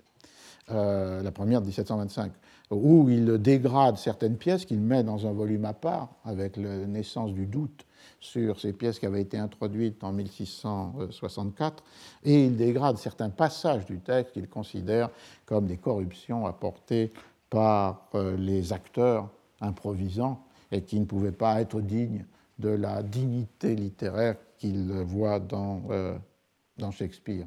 On a donc euh, un premier euh, euh, élément. Je vais peut-être juste faire la pause maintenant avant d'entrer devant la deuxième question de cette première partie, c'est-à-dire si la première opération était une opération d'exclusion et d'inclusion pour constituer un corpus. La deuxième opération, c'est évidemment l'opération d'attribution octoriale et de désignation des des œuvres. Bien, nous pouvons donc reprendre le deuxième aspect de cette opération éditoriale, au deux sens du mot, de 1623, est évidemment de euh, caractériser l'état des pièces qui sont publiées au nombre de 36 ou 37. Et sur euh, la, la page de titre, d'une part, et d'autre part, euh, dans le, texte que les deux éditeurs, Heming et Candel, adressent aux lecteurs, To the Great Variety of Readers, à la grande diversité des lecteurs, on a l'affirmation qu'il s'agit d'une édition qui donne à lire The True Original Copies de Shakespeare. Alors les deux mots sont intéressants parce que, c'est évidemment un argument euh, rhétorique de, vente. Original, euh, on peut penser ici qu'il y a renvoi au manuscrit de euh, l'auteur, puisque dans leur prologue, Heming et Candel, euh, comme je l'avais rappelé, indiquent que, dans les papiers de Shakespeare, ils n'ont presque jamais trouvé aucune rature et que donc les textes qui ont servi ou auraient servi supposément à l'édition de 1623 seraient comme la forme imprimée de l'écriture manuscrite. La citation était que son esprit et sa main allaient toujours de, de pair et qu'il n'y avait donc aucun écart entre euh, la conception et l'écriture, et aucun écart, si l'on se fonde sur ces manuscrits, entre l'écriture et euh, l'édition euh, imprimée. En même temps, le mot original, au moins dans d'autres langues originales, peut avoir le sens que, ce manuscrit autographe est accessible dans une forme qui est déjà celle d'une mise au net par un copiste. Euh, dans la langue du, siècle d'or, comme je le disais, original ne signifie jamais le manuscrit autographe, mais signifie toujours une copie au propre, una copia in limpio du, euh, du texte. Mais enfin, l'idée d'original renvoie pas à une singularité esthétique, mais renvoie fondamentalement à l'idée d'une euh, authenticité du, du texte. Et il y avait true original copy, true, vrai, véritable, qui s'opposait ici à tout ce qui pouvait être considéré comme faux, corrompu. Les faussetés, les impuretés, les impostures des éditions précédentes. Et dans leur euh, texte, Hemming and Condell euh, montrent l'opposition entre euh, leur édition et ce qu'ils appellent stolen, volé, and surreptitious copies, surreptitious clandestine, circulant de manière cachée. Et donc, euh, qu'est-ce qu'ils veulent dire par là? Pourquoi le, terme de true est employé dans ce, euh, dans ce contexte? Et cela pourrait, la discussion pourrait remplir une pièce entière de la, cette pièce entière de la bibliographie shakespearienne. Parce que d'une part, on peut penser qu'ils veulent s'opposer avec ces copies qui ont été volées et clandestines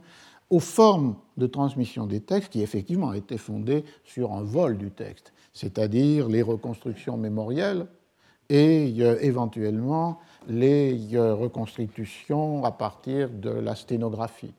c'est-à-dire des pièces qui sont dérobées dans leur texte par qui, ceux qui ont pu y assister et qui euh, ont fait une reconstruction à partir de la mémorisation euh, du texte. Souvent, d'ailleurs, on attribuait cette opération aux acteurs de certaines, aux comédiens de certaines troupes qui jouaient les pièces euh, dans les provinces. Et d'autre part, puisqu'il y a plusieurs attestations, le fait que, comme pour les sermons, comme pour les euh, discours, la possibilité d'utiliser en Angleterre euh, des méthodes d'écriture rapide, euh, qualifiées de sténographie, mais aussi de brachygraphie, tachygraphie, charactery, et qui permettaient donc un, vol du texte, mais un texte qui était évidemment très corrompu, dans la mesure où la reconstruction mémorielle posait les problèmes de la mémorisation d'un texte très long et euh, la reconstitution sténographique posait les problèmes de euh, reconstruire dans la longhand, dans l'écriture normale, ce qui était des méthodes relativement rudimentaires de euh, la, prise du texte à la volée en sténographie. Donc on pourrait penser que la critique s'adresserait à, ces, textes corrompus qui viennent de ces deux manières de capter ou de dérober les textes, c'est-à-dire la sténographie ou la mémoire. Euh, et ce que l'on appelait traditionnellement dans la euh, critique shakespearienne les mauvais quartos, the bad quartos, qui sont nés de ces textes très corrompus, volés et ensuite vendus à des euh, libraires éditeurs. Une autre interprétation serait que les true original copies s'opposerait à toutes les éditions antérieures, bonnes ou mauvaises, quelle que soit l'origine du, euh, euh, texte. Euh, et la, preuve pourrait en être soit parce que pourrait en être le fait, que, lorsque évidemment les libraires éditeurs du Folio ont racheté les textes qui avaient été publiés en quarto, seulement dans deux cas, le texte du quarto se retrouve à l'identique dans celui du folio. Ils ont donc racheté un droit, mais ils n'ont pas racheté un texte. Ils ont donc racheté le writing copy, mais ils n'ont pas racheté le texte, comme si ces textes, quels qu'ils soient, même ceux qui n'étaient pas dérivés d'une reconstruction mémorielle ou d'une euh, utilisation de la sténographie, étaient considérés comme euh, inauthentiques, impurs. Et donc, du coup, euh, c'est à partir d'autres qu'ils ont constitué leur, euh, euh, leur folio euh, des, des, textes qui, qui pouvaient venir de la compagnie elle-même, de la Stationers Company, ou de copies qui avaient été faites pendant le XVIe ou le XVIIe siècle. On a là une question qui est très, euh, tout à fait intéressante parce qu'elle pose ce problème que j'évoquais tout à l'heure avec Lucas Hearn, euh, Shakespeare comme euh, auteur pour le théâtre ou Shakespeare auteur de poèmes dramatiques.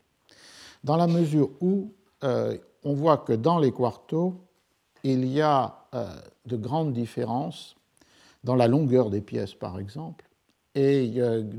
dans le cas de les pièces qui la, la, version qui est choisie pour le folio, même si ce n'est pas strictement un quarto, la euh, possibilité de voir le choix des versions les plus longues. Un exemple spectaculaire est évidemment Hamlet, puisque le second quarto est deux fois plus long que euh, le premier dans son texte, 1604, 5 euh, pour le second, 1603 pour le premier, et que, cette, que ce fait euh, est assez récurrent, c'est-à-dire que la version du folio où certains euh, quartos sont beaucoup plus longs que les premières éditions, par exemple. Et là, la, question qui a été posée là, c'est que signifie cette longueur de pièce qui serait en excès par rapport à ce que l'on peut savoir de la durée moyenne des euh, représentations. Euh, puisque dans les textes très nombreux de tous ordres, on donne comme durée moyenne d'une représentation deux heures, deux heures et demie. Or, il est évident que les textes des folios, en particulier le texte euh, du folio d'Hamlet, et encore plus le texte du second quarto d'Hamlet, débordent de beaucoup. Il suffit d'avoir vu si on n'a pas été accablé par l'ennui, la version euh, de, filmée de Kenneth Branagh, euh, pour voir que c'est une pièce qui peut durer dans sa totalité 4 heures. Euh. Donc, il y a un problème. On publie des textes de théâtre qui sont plus longs que la durée acceptable de la représentation. Que signifie cela? Cela signifie évidemment que pour la représentation, le texte n'était pas donné en son entier, mais était euh, abrégé. Et que cette preuve de l'abrégement, elle est d'ailleurs euh, euh, donnée par le troisième folio, 1616 Ben Jonson, 1623 Shakespeare, 1647 Beaumont et Fletcher. Et dans ce folio de Beaumont et Fletcher, le libraire-éditeur Mosley écrit une préface adressée aux lecteurs et il leur euh, explique que les textes qu'ils vont rencontrer sont les textes qui ont été écrits par les dramaturges et non pas les textes qui ont pu être publiés dans des éditions antérieures, mais qui correspondaient à euh, des versions abrégées que euh, les copies qui avaient été faites dans le théâtre reproduisaient. Et donc, euh, il euh, montre là très clairement que son édition, qui est avec des textes qui ont été déjà euh, publiés, pour autant, ce sont des textes qu'il va donner qui ne sont pas les textes qui ont pu circuler au préalable, parce que les textes qui ont circulé au préalable étaient ces versions abrégées de la pièce. Il y a donc l'idée qu'il y a un texte long qui est donné à l'abrégement par les euh, troupes de euh, théâtre. Ce qui pourrait évidemment introduire l'idée d'une part que si on publie un texte qui n'est pas représenté dans son entier, c'est pour donner à lire, comme dans une closet play, un texte fait pour la lecture, l'œuvre, et que donc,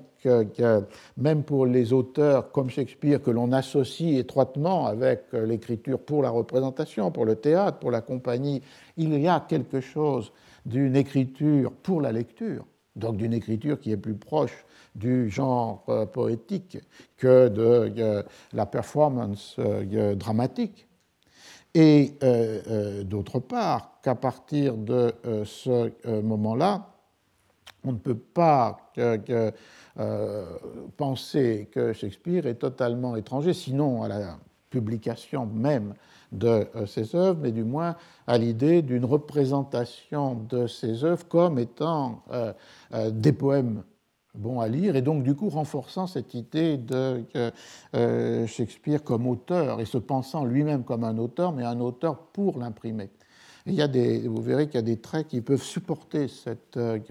euh, cette, euh, cette hypothèse, c'est-à-dire que les pièces imprimées ne seraient pas simplement des traces de la représentation, mais auraient une logique propre que justement la représentation peut manier en abrégeant les, les textes pour des raisons évidentes de, de, durée, qui sont comprises entre 2 et 3 heures, et euh, 2 heures, 2 heures et demie paraissant la durée normale. Et les pièces du folio de Shakespeare, presque toutes, sauf peut-être certaines comédies, excèdent cette durée, les histoires ou les tragédies. Et donc, du coup, ça pose la question du rapport du texte conçu comme une œuvre poétique destinée aussi ou fondamentalement à la lecture par rapport au texte imprimé lorsqu'il est le résultat euh, clandestin et dérobé ou décidé et volontaire de la publication imprimée d'un texte plus proche de celui qui a été joué. vous voyez qu'à partir de ce moment-là, on rapprocherait plus qu'on ne le fait ordinairement euh, Shakespeare de Ben Jonson.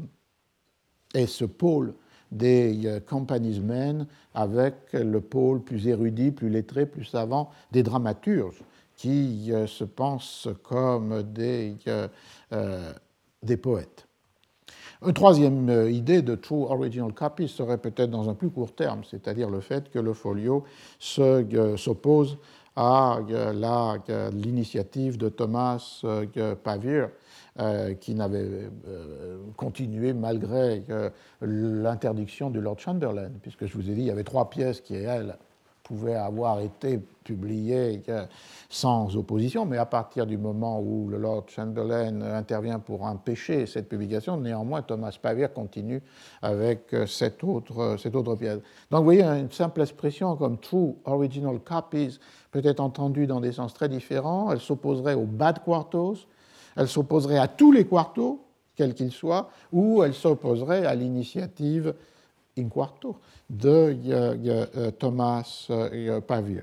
On voit qu'il y a là un problème, ce problème de la true original copy, qui n'était ni forcément ni original, ni, original, ni euh, authentique, qui a été un problème légué à la fois aux éditeurs du XVIIIe siècle et qui vont multiplier les théories pour comprendre le rapport entre les versions courtes et les versions longues, introduisant les corruptions de la représentation par rapport au texte euh, poétique. On peut, les, on peut les suivre, c'est un travail très intéressant de voir comment les éditeurs du XVIIIe siècle, en particulier Pope, Theobald et à la fin du siècle Melone, euh, discutent cette question et construisent des théories de la transmission des textes. Et c'est aussi une question qui est léguée à la bibliographie matérielle, dont l'un des postulats essentiels est de considérer qu'il y a d'un côté des traits qui sont l'essence, essentials, dans l'œuvre, et qui sont toujours présents, et d'autre part, et qui sont d'autre part non seulement toujours présents, mais qui sont attribués à la composition même par l'auteur et d'autre part de ce que la bibliographie matérielle appelait accidentals, c'est-à-dire des euh, interprétations, des déformations, des corruptions qui sont introduites par le travail, par exemple, dans l'atelier typographique, les erreurs des compositeurs, les euh, ignorances des euh, correcteurs. Et là, la distinction, du coup, amenait cette discipline, à travailler évidemment avec ce qui était euh, accessible, c'est-à-dire les accidents de la composition euh, typographique, de façon à repérer euh, qui et pourquoi de telles déformations avaient pu être introduites par les habitudes des compositeurs, par les préférences des compositeurs, par les erreurs des copistes qui ont établi le texte qui va être composé typographiquement, de manière à pouvoir remonter au texte invisible, perdu, inexistant, qui est euh, ce texte tel que euh, l'auteur l'avait euh, peut-être écrit, peut-être dicté, et en tous les cas pensé, rêvé ou, désiré. Et c'est de revenir ainsi à partir du seul objet possible du travail, ou presque, qui, qui sont les éditions imprimées et toute leur corruption et déformation, pour revenir à ce euh, copy text, quel est le manuscrit qui a pu être utilisé dans l'atelier, et au-delà, le ideal copy text, c'est-à-dire le manuscrit idéal que le bibliographe peut essayer de reconstruire, ou le critique textuel, et qui serait celui au plus près de euh, l'intention euh, d'auteur. On voit donc qu'il y a là un, enraciné dans les pratiques du XVIe, XVIIe siècle là, euh, des problèmes qui ont été légués aux éditeurs de textes, que ce soit des éditeurs euh, euh, anciens au XVIIIe siècle ou que ce soit des éditeurs contemporains appuyés sur le savoir de la bibliographie matérielle. Voilà pour relier Shakespeare. Maintenant, fragmenter Shakespeare. Et c'est une toute autre histoire, parallèle à la première, mais qui est celle de la présence de Shakespeare sous forme de citations, d'extraits euh, dans des recueils imprimés et qui euh, euh, seraient ces recueils de loci communes, common places, lieux communs. Alors le contexte ici est plus large et il a été très bien défini d'ailleurs par un livre de Anne Moss, M-O-2-S, sur le genre imprimé des recueils de lieux communs. Et ce que montre euh, ce livre, c'est que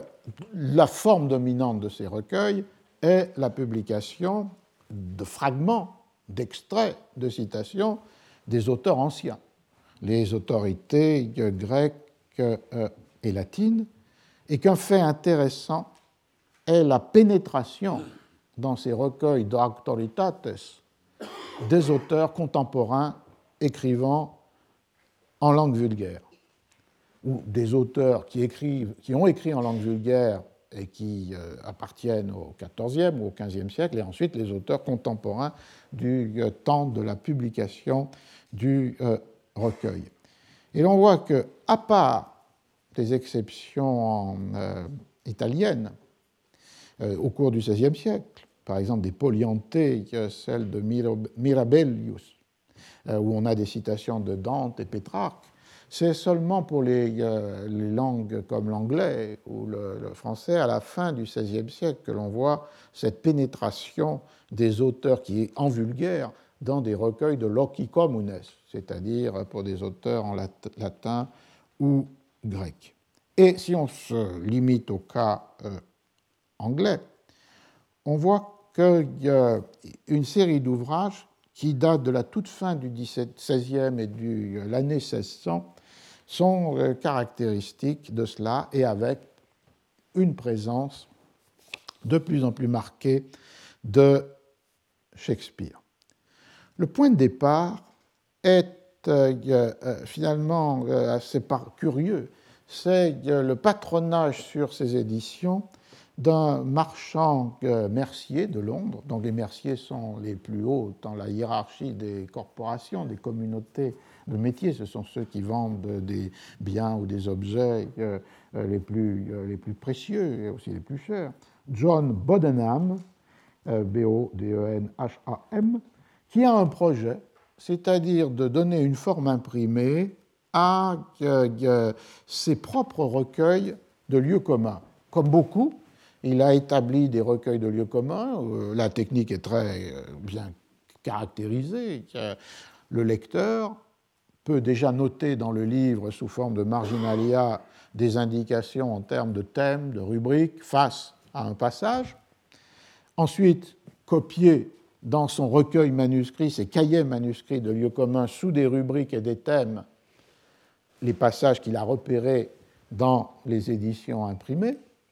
et ensuite euh, euh, utiliser ces euh, cahiers de lieux communs comme des banques de données qui lui permettent d'extraire pour la copia de ses propres discours, pour l'abondance des sentences ou des, ou des faits. Et donc, du coup, il y a là une, une pratique qui était recommandée comme une pratique fondamentale pour l'éducation des jeunes gens dans les universités, une pratique qui pouvait être aussi celle euh, de ceux qui facilitaient le travail du lecteur, euh, étudiant ou non, et qui était euh, établir les précepteurs établissant des recueils de lieux communs pour leurs, études, leurs élèves, ou bien des secrétaires pour leurs patrons. Et le marché de l'édition va s'emparer de cette formule de deux manières, soit en publiant des recueils imprimés de lieux communs, qui étaient donc des ready-made. On avait là, sans faire le travail de ce parcours de l'extrait à la copie, à l'utilisation, euh, des recueils tout près, où on pouvait puiser euh, euh, largement, ou bien une forme intéressante pour une autre discussion, qui est la discussion du rapport entre la culture manuscrite et la culture imprimée, le fait qu'étaient imprimés certains ouvrages en blanc, mais avec les rubriques et les thèmes imprimés, comme plus tard, euh, euh, comme l'a montré Lodoïka Braida pour les, agendas. Tous ces euh, objets imprimés qui impriment des cadres dans lesquels, évidemment, l'écriture manuscrite doit venir s'installer. Ce qui faisait qu'il y avait à la fois un cadre normatif donné par les rubriques imprimées et la possibilité pour le lecteur de euh, donner ses propres expériences ou traces ou souvenirs de lecture par la copie manuscrite des extraits qu'il avait euh, choisis. Donc c'est le point de départ, c'est-à-dire que Bodenham veut donner une forme euh, imprimée à ces recueils. Et a, en 1597, un libraire éditeur, Nicolas Ling, publie sur la base de ces euh, manuscrits de euh, Bodenham, euh, un premier recueil qui a pour titre Wits Commonwealth, la richesse commune des esprits, et on y trouve, à côté des anciens, des citations qui viennent de Thomas More et de Philip Sidney, à côté des auteurs classiques, mais pas de Shakespeare là. Et cette initiative va être un modèle pour un livre très souvent cité dans la bibliographie euh, shakespearienne, qui est euh, ce livre de Francis Mears, M-E-R-E-S, et qui s'appelle euh, Paladistamia, The Second Part of Wits Commonwealth. Ça se présente donc, le, texte se présente donc comme en 1598, l'année suivante, comme une suite du premier recueil publié par Nicholas Ling. Euh, mais l'ambition est évidemment euh, euh, beaucoup, plus, beaucoup plus grande. Le livre de Mears, qui va jouer un rôle décisif pour la, ce phénomène que j'évoquais, c'est-à-dire la visibilité de Shakespeare, la, commercialisation du nom de Shakespeare comme une possibilité de donner du poids, de la dignité, de l'intérêt à une édition, est lié à ce que Mears va écrire. Parce que le projet de ce livre, Paladistamia, est d'abord euh, de, euh, de, rassembler des euh, citations, et on voit pénétrer plus encore qu'avant des auteurs anglais. Robert Greene, Richard Acklewitt, l'homme des récits de voyage, William Warner. Et dans la dernière partie du livre, au-delà d'une pure recueil thématique de commonplace, c'est-à-dire de citations, euh, Mears a une ambition plus grande qui est euh, l'ambition d'une comparaison entre euh, les, anciens et les modernes, entre les auteurs grecs et latins et les auteurs anglais. Et cette dernière partie s'appelle Comparative Discourse, un discours comparé of our, de nos English poets, des poètes, de nos poètes anglais, avec les grecs, les latins et les italiens. Il y a donc là une. Euh, et là entre dans ces parallèles qui organisent cette dernière partie du livre entre des anciens et des modernes. Euh, il y a des auteurs de la fin du Moyen Âge anglais, Chaucer, euh, il y a Lydgate, mais aussi six auteurs plus ou moins contemporains, les deux grands poètes, Spencer et Sidney, puis Daniel, Drayton et Warner, et Shakespeare. Et c'est là qu'on trouve dans les parallèles où Shakespeare apparaît, sans doute la, première euh, visibilité, la première forte louange de euh, euh, Shakespeare, et, et aussi un Shakespeare qui n'est à la fois le poète et le dramaturge, et qui est comparé avec euh, les anciens. Alors je lis ce passage parce qu'il est très souvent tronqué dans les, dans, dans, les textes. Alors ça commence, enfin, pour montrer un autre exemple, de la même façon que Euripide is the most sententious among the Greek poets. Et vous avez à faire attention quand vous trouvez le mot euh, sentencieux, au sententious. Ce n'est pas euh, le sens moderne d'un pédant, c'est le sens de celui qui a tissé dans son écriture des sententiae, c'est-à-dire des exemples, des modèles, dans un sens des sentences. Et il y a comme une équivalence entre euh, sententiae et lieu, commun, lorsque le lieu commun a cette dimension de l'universel. Euh, ensuite, il passe à une seconde comparaison. Euh, comme l'âme de Phorbus était supposée vivre dans Pythagoras, il en est ainsi de l'âme subtile et douce d'Ovide qui vivent dans Mellifluous and Honey-Tongued Shakespeare. Donc le Shakespeare euh, méliflu et à la langue de miel, témoins en sont son Vénus et Adonis, sa Lucrèce, et les sonnets sucrés parmi les, ses, ses, amis. Donc on a là une chose euh, intéressante dans cette, euh, dans cette phrase. Un, c'est d'abord le Shakespeare poète qui est évoqué et qui est mis en parallèle avec Ovid. Et la comparaison est euh, euh, euh, liée avec cette idée de la, du langage ou de la langue de miel, honey tongue, et vous voyez a les autres adjectifs, mellifluous et sugared, se renvoient à cette idée de la douceur, de cette euh, écriture. Et au point, en, passant aussi, le fait qu'ils sont évoqués ici les sonnets. Among his private friends. C'est-à-dire, euh, les sonnets seront publiés qu'en 1609. On est euh, ici en 1598. Mais les sonnets circulent dans le cercle privé organisé autour de la communication manuscrite. Et il y a donc une connaissance des textes, peut-être dans un monde restreint, mais à travers la publication manuscrite. Ce sera un très bel exemple de euh, ce que j'évoquais avec euh, le livre de euh, Harold Love, Scribal Publication in 17th Century England, ou bien d'autres livres comme ceux de Woodusen ou de Marotti sur la circulation manuscrite des poèmes. Dans le cas de Sidney, pas un seul de ces poèmes a été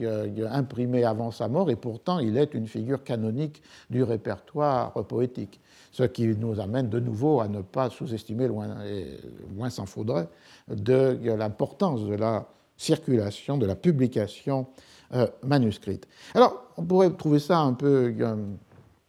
un peu, un peu plat, cette euh, idée, ou même presque ridicule, cette idée d'un Shakespeare au langage de miel.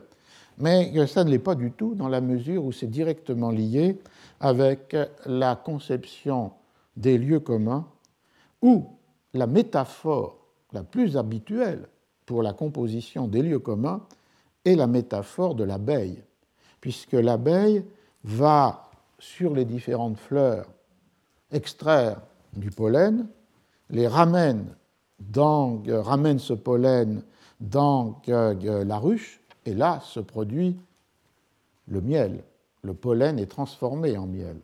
Et cette image est une image omniprésente celle de la technique des lieux communs comme euh, analogique avec euh, la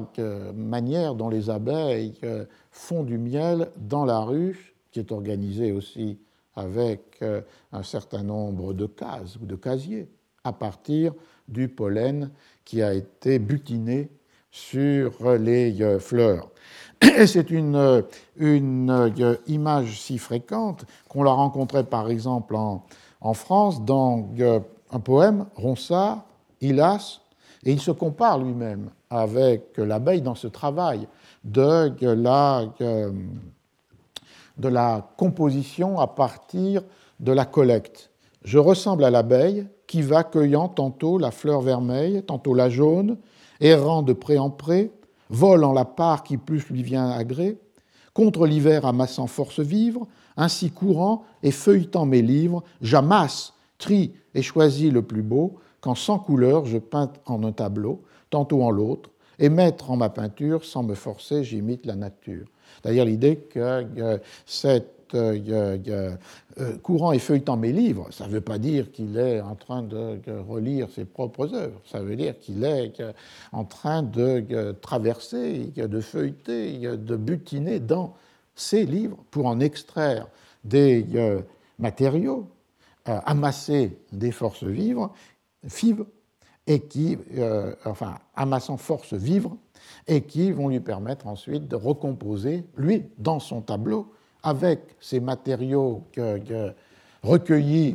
et choisis, une œuvre originale au plus près de la nature. Et on voit que la, la comparaison entre l'abeille et le poète permet aussi de faire la comparaison entre la poésie et la nature. Et on trouverait, auteur que je retrouverai cet après-midi avec le séminaire, Montaigne, lorsqu'il il, dans les, euh, dans les euh, essais, c'est dans l'essai sur de l'institution des enfants, c'est le, euh, dans le deuxième livre 26, chapitre 26, non, premier livre, pardon. Les abeilles pillotent, donc butinent, de ça, de là, les fleurs, mais elles en font après le miel, qui est tout leur. Ce n'est plus thym ni marjolaine. Ainsi, les pièces empruntées d'autrui, il, c'est-à-dire l'enfant qui euh, recherche les lettres, les transformera et confondra pour en faire un ouvrage tout sien, à savoir son jugement. On voit là, là, c'est un, intéressant, le cas de Montaigne, toujours très intéressant ce point là parce que d'un côté, euh, évidemment, il euh, se réfère à cette technique des lieux communs, et il s'agit bien, et les essais le démontrent, de euh,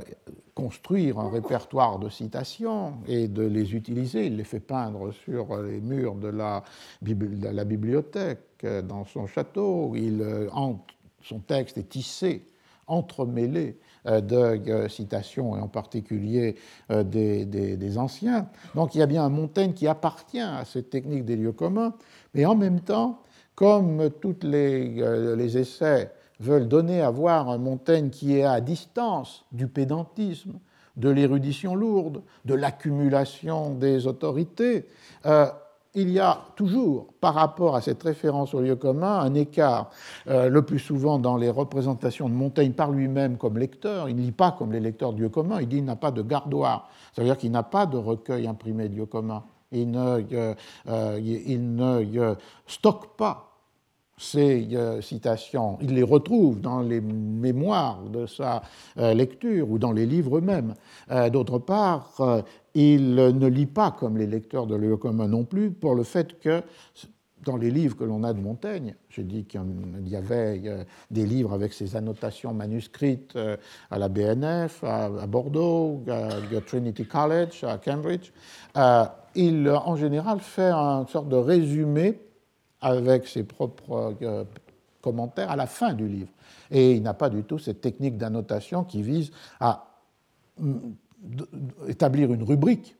en marge de façon à repérer le passage qui ensuite sera copié puisqu'il ne les copie pas dans ses gardoirs. Et vous voyez qu'ici aussi,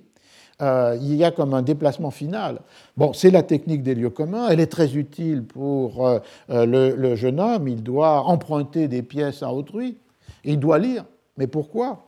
Pour faire un ouvrage tout sien, qui n'est pas nécessairement un volume fondé sur la copia verborum macreo, mais son jugement. Son ouvrage, c'est son jugement. Ce n'est pas nécessairement une nouvelle production écrite. Et donc, du coup, il y a euh, toujours dans ce rapport euh, une distance, mais ce qui reste commun, c'est l'omniprésence. Et on pourrait avoir des centaines de citations sur euh, la comparaison du recueil à la ruche et du lecteur et utilisateur des lieux communs à l'abeille, puisque lui aussi transforme du pollen en miel. Et d'ailleurs, dans les louanges de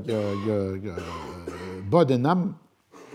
qui était publié, euh, comme on le faisait euh, dans le, dans le, classiquement à l'entrée des volumes, on dit, on dit like to the bee, comme euh, l'abeille, spending thy spirits in laborious care, dépensant ou mobilisant ton esprit ou tes esprits dans un soin laborieux. and, quelle est la dernière phrase? Thy gathered honey, home tu as rassemblé le miel dans ton demeure. Donc c'est une comparaison absolument systématique. Alors je reviens à Mears, d'abord puisque là on l'a rencontré mettant en premier lieu le poète, et rien moins qu'une comparaison possible, un parallèle avec Ovide, autour de cette idée de la suavité des vers de Shakespeare semblables à ceux de Ovid, et ce qui l'a entraîné à cette comparaison avec l'abeille et, et, le miel, et donc du coup de faire qualifier les sonnets aussi de suaves, de sucrés. Ensuite, il passe à la deuxième comparaison, c'est-à-dire comme Plaute et Sénèque étaient tenus pour les meilleurs pour la comédie et la tragédie parmi les euh, latins, ainsi Shakespeare parmi les Anglais est le plus excellent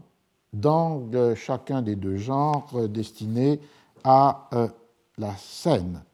Pour ces comédies, la preuve en est avec les Gentlemen of Verona, les, deux, les gentilshommes de Vérone, Is Error, the Comedy of Error, la comédie des erreurs, Is Love's Labour's Lost. Je vous rappelais qu'en 1588, première édition avec le nom de Shakespeare sur la page de titre, c'est-à-dire effectivement la même année que Mears ce qui a peut-être été la raison.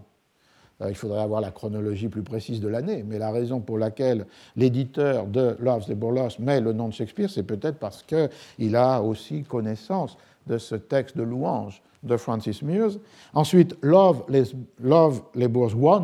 et ça c'est une pièce que, Mears mentionne, qu'on rencontre une fois dans un catalogue de librairie et sur lequel rien n'est su. Euh, les peines d'amour gagnées, qui serait le pendant des peines d'amour perdues et que laisse ouvert finalement la fin de l'offre des Bourlos lorsque les euh, demoiselles de France sont rappelées à la cour euh, par la mort du roi et laissant en suspens l'intrigue amoureuse euh, après les hostilités et ensuite les séductions qui caractérisent la pièce. Évidemment, il y a une logique presque dramatique d'avoir une peine d'amour gagnée mais cette pièce n'a jamais eu aucune autre trace que ces deux mentions. Son Midsummer Night Dream, le songe d'une nuit d'été, et son Marchand de Venise, rangé, qui pour nous peut-être, pour d'autres euh, auparavant, faisait euh, catégorie complexe de, genre dans les comédies. Sinon parce que euh, finalement la fin en est heureuse. Donc on a les six pièces pour les comédies et pour les tragédies, sont Richard II, Richard III, Henri IV, le roi Jean, Titus Andronicus et Roméo et Juliette. Et on voit ici l'importance euh, des pièces historiques qualifiées comme tragédie, et c'est un thème que j'avais traité en séminaire, c'est-à-dire le fait que lorsque euh, Heming et Condell construisent le folio, ils ont décidé d'une catégorie qui n'est pas originale, mais enfin qui n'est pas non plus aristotélicienne, celle d'histoire, et euh, ils font basculer ce qui avait circulé dans les quartos comme des tragédies, la tragédie de Richard II, la tragédie du roi Richard III, en history. Mais euh, euh, Mears, évidemment, perçoit ces pièces comme elles le sont sur la page de titre. the Tragedy of King Richard II, The Tragedy of King Richard III. Et donc, on a là les, six pièces qui sont renvoyées renvoyer à, cette catégorie de tragédie pour, euh, pour montrer que Shakespeare est à la fois Plaute et euh, euh, Sénèque. Il a cette double registre de la comparaison. Et l'interprétation du texte est là tout à fait intéressante dans la mesure où on voit que il ne s'agit pas nécessairement euh, d'élever le statut euh, du tirade comme tel, puisque le Shakespeare premier loué est le Shakespeare des euh, poèmes. Et le canon que vise à, construire Mears est un canon fondamentalement poétique, avec ces deux grandes figures, celle de Sidney et celle de Spencer. En 1611, il y a eu la publication d'un folio des œuvres de Spencer, qui était la, la première, fait une consacration poétique sur le modèle des poètes anciens. Et le texte se termine comme Epius Stolo dit ce que, que les muses, si euh, elles parlaient latin, parleraient la langue de Plaute, je dis, moi, que euh, les muses, elles aimeraient, euh, si elles parlaient, elles voulaient parler anglais, elles parleraient avec les fine, filed phrases de Shakespeare, avec les phrases fines et subtiles de, de Shakespeare. Donc c'est une, évidemment une louange extrêmement puissante qui est donné, euh, qui est donné là, et qui va donc, dans cette année 1598, instaurer cette première visibilité de euh, l'auteur. Alors, la, euh, la, suite, et je vais peut-être commencer, je terminerai la fois prochaine, la suite de cette, de cette histoire, c'est 1600, lorsque deux recueils de lieux communs sont publiés la même année. Le euh, premier s'appelle Belvedere or the Garden of the Muses, le Belvedere ou le Jardin des Muses. Il, est, il a pour éditeur Anthony Munday, euh, mais il est toujours lié à cette euh, série de livres qui puisent dans l'initiative et peut-être d'ailleurs le financement de Bodenham, euh, et euh, euh, l'autre, publié la même année, a pour titre England's Parnassus, le Parnasse anglais. Il est publié par l'imprimeur éditeur Nicholas Ling. Enfin, il est, son éditeur est Robert Hallott, A2LOT. Alors, le premier recueil, celui du Belvédère ou le Jardin des Muses, est le est une grande rupture dans la tradition, puisque c'est le premier recueil entièrement composé par des citations de poètes euh, contemporains. Et euh, euh, Shakespeare apparaît parmi une liste importante de poètes et de dramaturges anglais, où on peut voir que, ceux qui sont les plus fréquemment cités, le nombre de citations, euh, sont pour, euh, alors en laissant de côté les, les, poètes, Sidney, Spencer, Daniel, Harrington lui-même, pour sa traduction d'Orlando Furioso, mais parmi les dramaturges, on a Thomas Kidd, 28 passages sont euh, cités de Kidd et essentiellement évidemment The Spanish Tragedy, 7 de Marlowe, essentiellement les massacres à Paris, et six de Ben Jonson. Et d'autres sont moins présents, Marston, Nash, Peel, Green, Middleton. Et euh, euh, Shakespeare, lui, est présent pour 88 euh, extraits de pièces et il y a 91 extraits du poème Le viol de Lucrèce. On a donc là, dans la poursuite de, euh, de, euh, parce qu'il faut rappeler, je rappelle, je peut-être pas été clair, Paladistamia, s'il y a ce parallèle entre Shakespeare et d'une part euh, Ovide et d'autre part Plaute et Sénèque, pour autant, Shakespeare n'est pas utilisé pour des citations. Il n'y a aucune citation de euh, Shakespeare dans le texte de Mears. La première fois où Shakespeare apparaît cité, et non pas simplement loué, c'est dans ce recueil de 1600 de euh, The Garden of the Muses. Et 88 extraits tirés des pièces, c'est-à-dire 5 pièces, et 91 extraits tiré du Rape of uh, uh, Lucrece, ce qui lui donne évidemment une importance beaucoup plus grande comme dramaturge par rapport à ceux que j'ai cités auparavant, puisque le seul qui serait fréquemment cité, Thomas Kidd, n'est présent que pour 28 citations. Le, le, trait intéressant pour, cette, pour cette, ce recueil, c'est le fait que, d'une part, les citations sont anonymes. Il y a bien au début du livre la liste des auteurs d'où des, citations sont extraites, mais chaque citation n'est pas attribuée. D'autre part, les citations sont très brèves, une, deux lignes. Et euh, euh, la division euh, de chacune des, rubriques, plaisir, la mort, souffrance, bon, c'est des catégories du recueil de lieux communs, est organisée à l'intérieur avec une définition du terme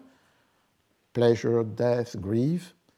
des euh, comparaisons et des exemples, et c'est dans les exemples qu'apparaissent les, euh, euh, les, citations. Donc on a un statut ambigu par rapport à cette question posée par Foucault, c'est-à-dire de l'anonymat ou du nom propre dans les textes esthétiques. D'un côté, on ne peut pas parler d'un anonymat. Les textes ne sont pas totalement communs. Il y a une liste d'auteurs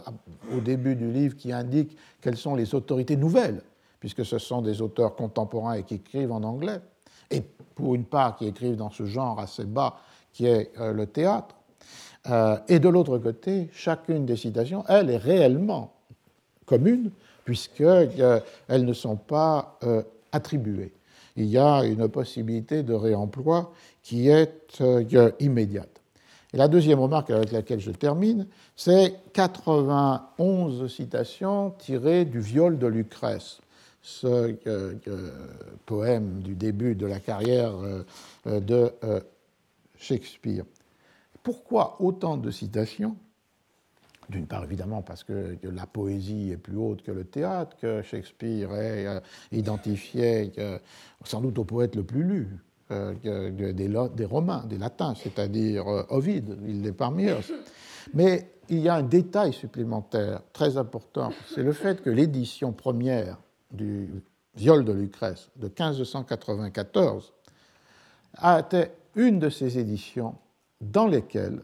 l'éditeur lui-même indiquait en marge, sous la forme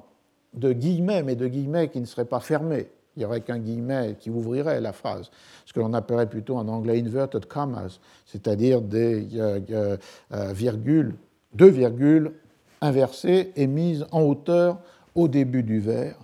pour indiquer au lecteur que là, il était face à un lieu commun et que s'il voulait copier quelque chose du texte dans un recueil de ses propres lieux communs, il pouvait s'appuyer sur cette indication typographique qui est donné au début de euh, la, euh,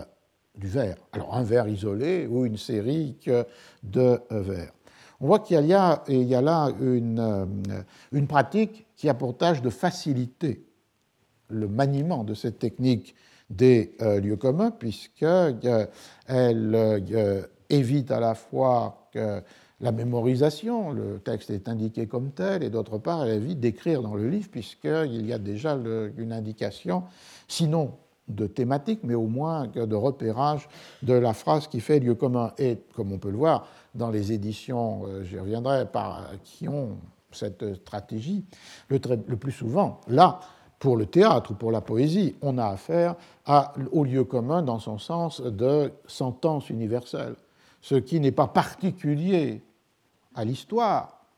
mais qui a une valeur euh, euh, d'universalité, là où le lieu commun, comme l'avait euh, écrit Goyet dans son livre qui s'appelle Le sublime du lieu commun, une sorte de Francis Goyet, une sorte de, paradoxe contre euh,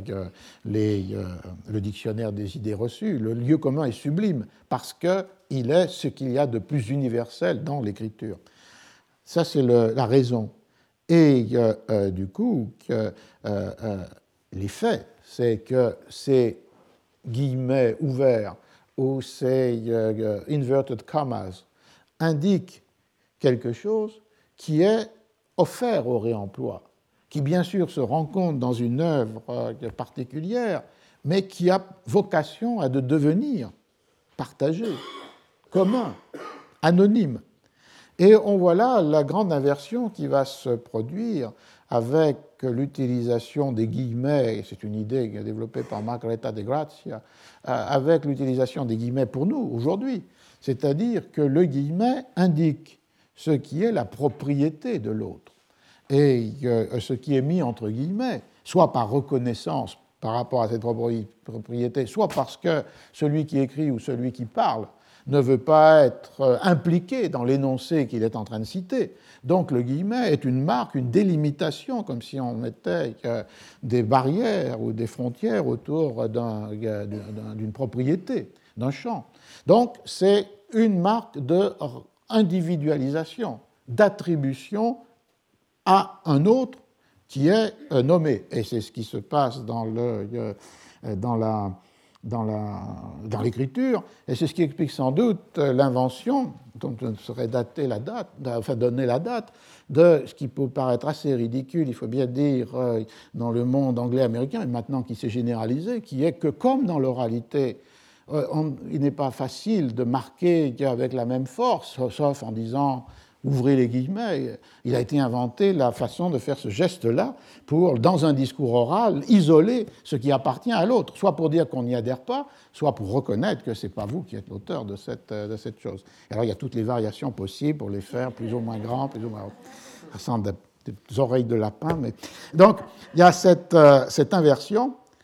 qui est que d'un signe qui pouvait évidemment dans une forme inachevée, puisqu'il s'agit de guillemets ouverts ou d'inverted commas, indiquer dans le discours ce qu'il y a de plus commun et ce qui a vocation à effacer la singularité et l'originalité de l'énoncé, se trouve transformé ensuite dans la typographie et maintenant dans la gestuelle en un signe de reconnaissance de ce qui est irréductiblement la propriété euh, d'un autre. On a donc euh, euh, là une intéressante histoire des signes de la ponctuation et dont une étape intermédiaire pourrait se trouver dans les éditions du XVIIIe siècle, qui me permet de terminer avec un point que j'ai évoqué, qui est que dans cette distance entre ce qui est représenté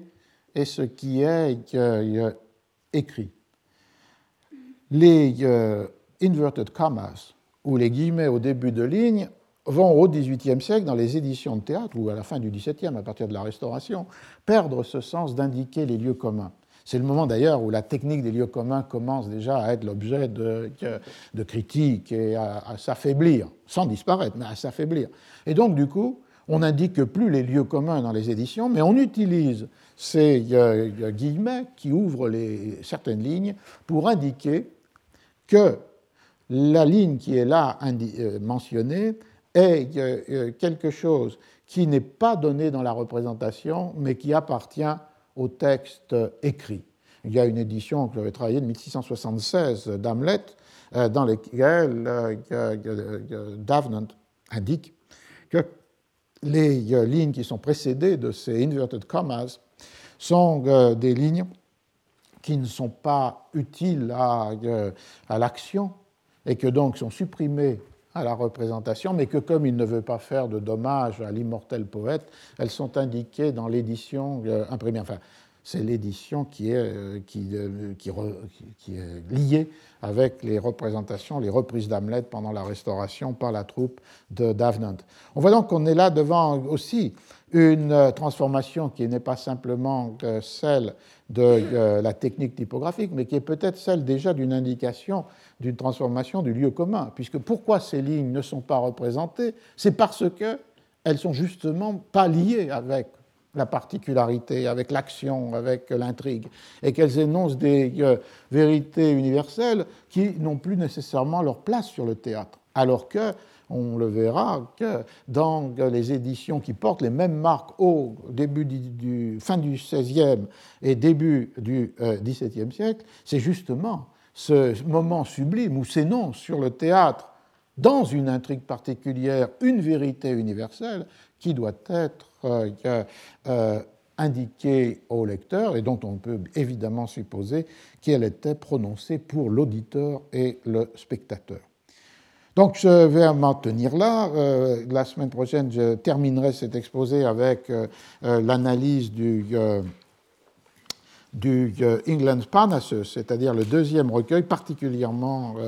intéressant pour la réflexion menée sur relier ou disséminer non seulement Shakespeare, mais les œuvres d'autres auteurs et dans d'autres genres. Retrouvez tous les podcasts du Collège de France sur www.collège-de-france.fr.